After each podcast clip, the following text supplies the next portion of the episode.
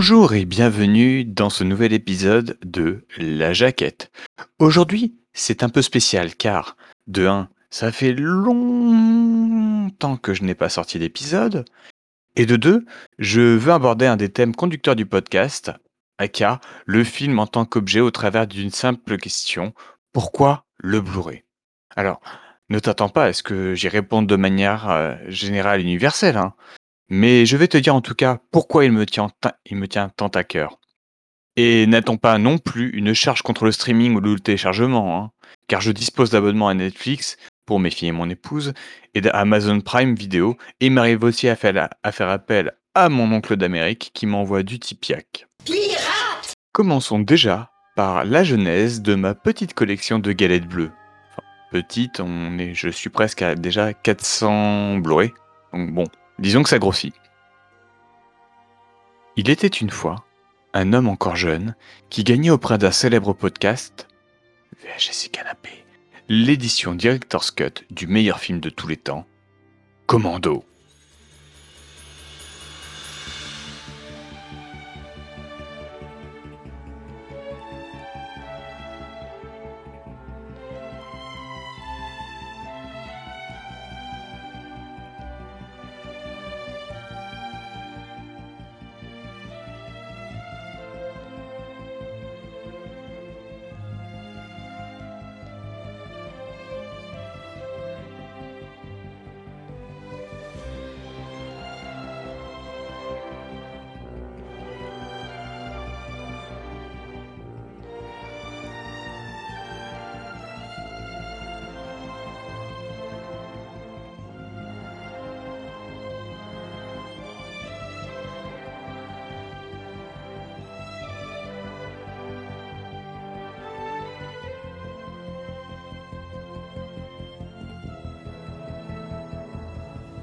Il découvrit ainsi un monde que ses disques durs et ses abonnements streaming ne pouvaient pas remplacer intégralement et qu'il entreprit de développer. Ce monde, je vais donc te le décrire. Première étape, l'objet. Quoi de plus satisfaisant que d'ouvrir ton meuble, dans mon cas, ou de piocher sur ton étagère après 10 minutes de réflexion sur quoi regarder en ne faisant qu'admirer les jaquettes, les titres ou les accroches? En tout cas, moi j'adore. Et surtout, je trouve que c'est vraiment moins le putain d'enfer que nombre de plateformes avec leurs interfaces sorties du cul et leur moteur de recherche au résultat à 200% orienté et surtout, surtout, qui essayent de te deviner ce que tu kiffes. Car, dans tous les cas, elles vont se planter.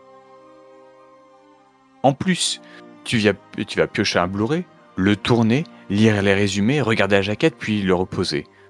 Puis repasser un autre, puis un autre, puis un autre jusqu'à ce que tu trouves ton bonheur.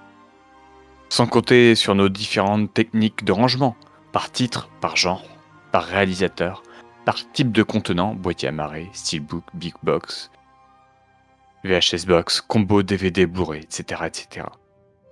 Ou encore à l'arrache.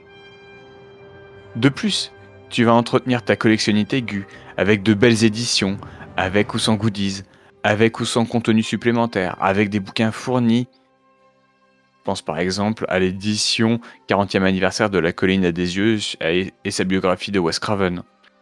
Ou encore de beaux visuels. Bref, tout un tas de joyeuseté qui forment un tout. Mais j'y reviendrai tout à l'heure. Deuxième étape, la qualité. Bien que les progrès des algorithmes de compression vidéo et audio soient complètement fous, ils sont encore bien loin des codecs utilisés sur les Blu-ray, et pour plusieurs raisons simples. La taille et le débit. Seul un RIP de Blu-ray, complet, hein, j'entends non compressé, égale un Blu-ray. Et encore faut-il disposer du matériel capable de le lire. Alors que le Blu-ray ne se contente que d'une console. PS3, PS4, Xbox One pour des Blu-ray classiques, PS4 Pro, Xbox One X, PS5 et Xbox Series X pour les Blu-ray 4K, ou d'un lecteur dédié. Après, on peut pousser le vice à aller chercher l'expérience ultime, avec des lecteurs comme les anciens Oppo ou actuellement les Riven, mais qui coûtent un sacré billet.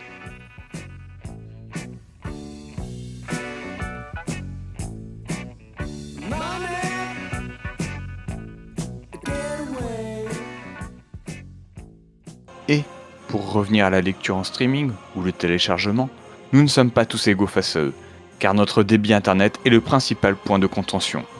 Si tant est qu'on ait un débit médiocre, notre expérience en sera dégradée, soit par la qualité, en deçà, parce que dépendant du débit possible, soit par les temps de téléchargement. Certes, nous ne sommes pas égaux non plus face au Blu-ray, notamment face à l'investissement qu'il faut faire, bien qu'il y ait des solutions à moindre coût. Les diverses promotions qui popent tout le temps, les boutiques à bas coût, comme Nose en physique ou Blue Cats Collectible en ligne, les occasions dans les caches, en esquivant les shérifs que sont les copains de chez Pelliprod ou l'ami Mergrin de Planet of the Tapes, ou des boutiques spécialisées comme Metaluna, ou encore les occasions sur Momox. Mais une fois l'objet en main, nous sommes tous égaux. Dernier petit point sur la qualité. Elle est nettement supérieure à celle des DVD. Mais en l'absence de communication massive dessus et avec l'avènement de la TNT HD au même moment, il est vrai que le catalogue disponible est très loin d'être aussi étendu qu'on le voudrait. Bien que nombre de petits éditeurs travaillent d'arrache-pied pour rendre un paquet d'œuvres restauré augmenté. Mais cela coûte cher. Et surtout, il y a la concurrence des gros, comme par exemple HBO, Disney, la Warner, qui bien souvent rechignent à nous sortir des trucs de fou.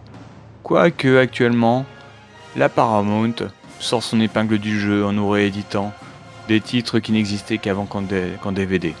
Troisième étape, le contenu. Outre cette qualité supérieure plus que bienvenue, il y a aussi la foultitude de contenus que peuvent nous proposer les galettes bleues. Outre les bandes annonces, ou les commentaires audio, qui peuvent être vachement intéressants, surtout si c'est Mac Tiernan qui le fait. il y a les bonus, souvent en masse.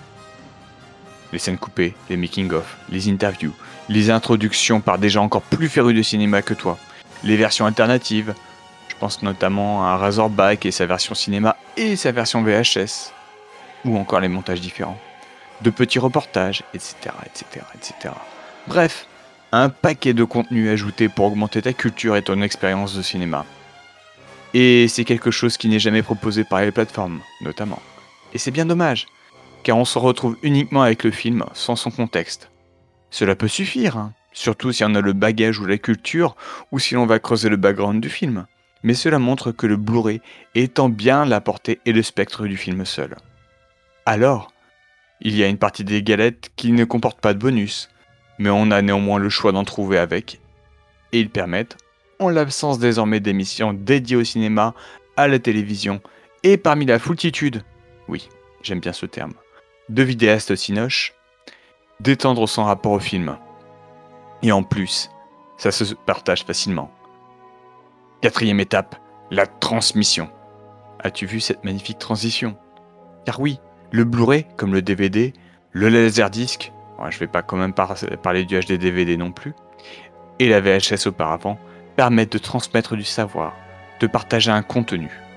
Par exemple, avec mes filles, on s'éclate toujours à se choisir un film ensemble, notamment dans ceux qu'elles ne connaissent pas, et parfois moi non plus, et à se le poncer, métrage et bonus compris. Par la suite, on échange dessus, on en reparle, on se parle des moments favoris de la conception même du film, etc. Et cela peut même pousser à la vocation. Par exemple, mon aînée, suite au visionnage de Kujo, s'est dit qu'elle voulait bosser dans le milieu, en le mettant en rapport avec ce qu'elle aime à l'école, écrire. Et plus tard, elles pourront faire basse sur mon trésor,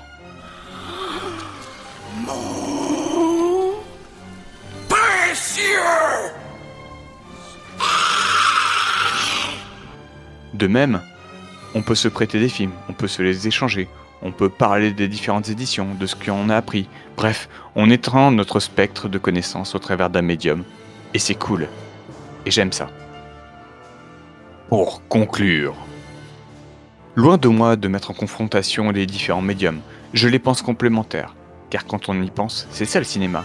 C'est un tout, tant en termes artistiques qu'en termes d'expérience. La salle t'en procure une, les plateformes aussi, et le support physique aussi.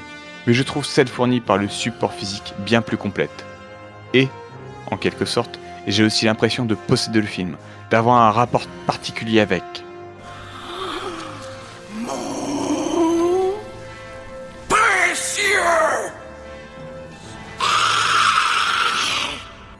Et toi Qu'en penses-tu?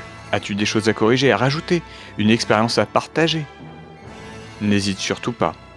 Et si tu as aimé, n'hésite pas à le dire. Si tu n'as pas aimé aussi, si tu as des suggestions à faire sur le podcast, n'hésite pas à le dire. Et surtout, à très vite pour un nouvel épisode de La Jaquette. Salut